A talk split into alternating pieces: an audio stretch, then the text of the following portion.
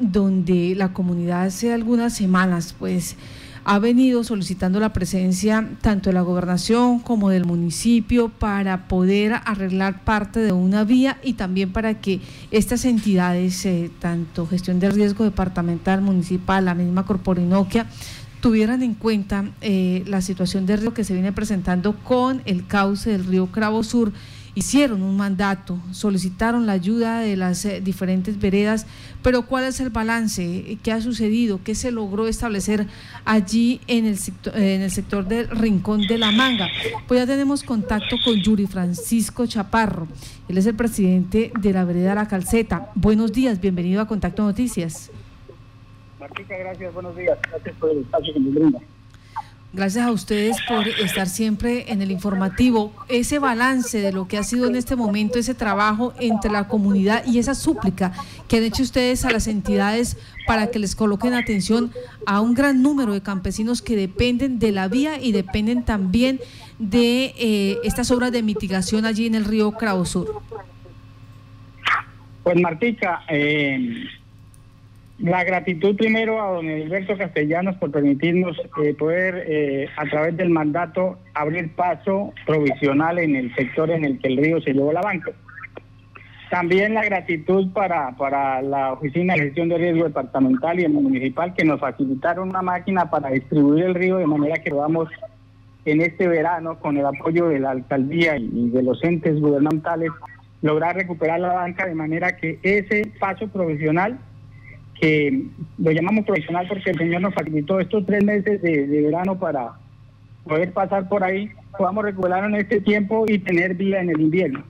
Eh, respetuosamente invitar a la Secretaría de Obras, a la Secretaría de Obras Municipal y Departamental, a las oficinas de gestión de riesgo que ya nos han dado su mano, pues para hacer el trabajo que se requiere para levantar el terraplén o, o la banca que se cayó y que a través de tres estrategias que hemos identificado se puede hacer una de ellas y, completar la labor.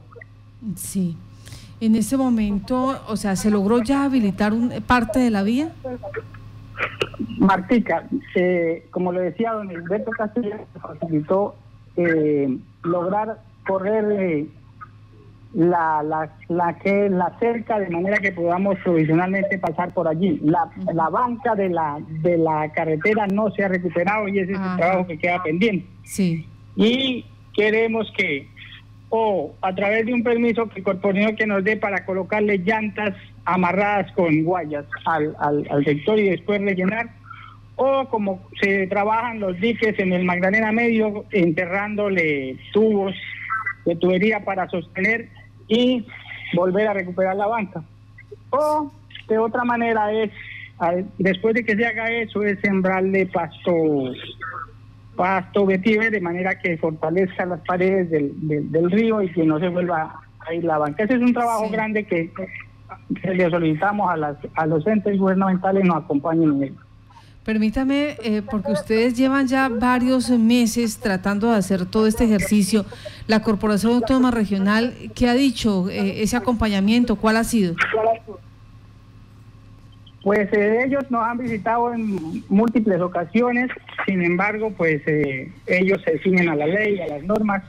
Queremos que, que nos faciliten a través de decisiones allá gubernamentales, decisiones de, la misma corporación, eh, poder eh, intervenir el río de manera que podamos darle una solución lógica, razonable a la circunstancia que se nos presenta, Martica, y, y desafortunadamente, pues hay veces la norma también es no es tan lapsa y nos, y nos trunca algunas decisiones que por, por pura lógica se pueden realizar, sin embargo, pues son los conceptos y, y son las necesidades que tenemos los que nos permiten pues o las que con las que buscamos darle una solución definitiva a nuestro problema. Sí, pero ¿cuál es esa eh, ese problema que se presenta en la norma? ¿Qué es lo que no les deja actuar en este momento o que que dice no se puede? Martica, intervenir el río eh, es una circunstancia eh, lamentable pues porque de alguna manera el río es afluente natural y la norma, pues en sus conceptos dice que eh, los ríos hay que hay que dejarlos que fluyan de manera que que inclusive se les da protección ribera abajo. Nosotros como habitantes de nuestro sector aprovechamos las vegas del río para producir los alimentos que nuestra ciudad consume. Entonces, eh, hay, circunstancias de la norma que, que, hacen que el concepto pues se ciña a eso y entonces pues nos, nos de alguna manera no, no nos permite eh, avanzar en las soluciones, pero eh, requerimos es, es la flexibilidad de manera que se pueda intervenir el río, de manera que se pueda tocar y de manera que podamos recuperar la banca que se perdió. Y protegerla, porque no solo es recuperarla, sino protegerla.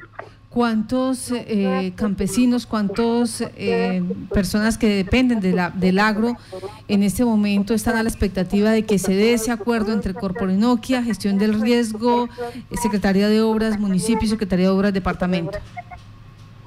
Martica, nuestra comunidad en la ribera de la, de la Calceta y la Manga son aproximadamente unas 100 familias que producimos todos los días el alimento para nuestra, nuestra localidad y para la subsistencia de cada una de nuestras familias pues estas son las familias entonces que siguen en esa brega, que siguen en esa expectativa y que además ellos han decidido hacer mandatos por cuenta propia para poder buscar una alternativa para transitar, para poder sacar sus productos y también estar pendientes del comportamiento del río eh, del río Cravo Sur. Pues Yuri Francisco, muchas gracias por estar en contacto Noticias. Gracias, Martica. Vuelvo y reitero la necesidad del apoyo que necesitamos de todos los entes de manera que podamos seguir produciendo, que podamos seguir trabajando y que podamos seguirle generando desarrollo económico a nuestro municipio. Gracias, Matica.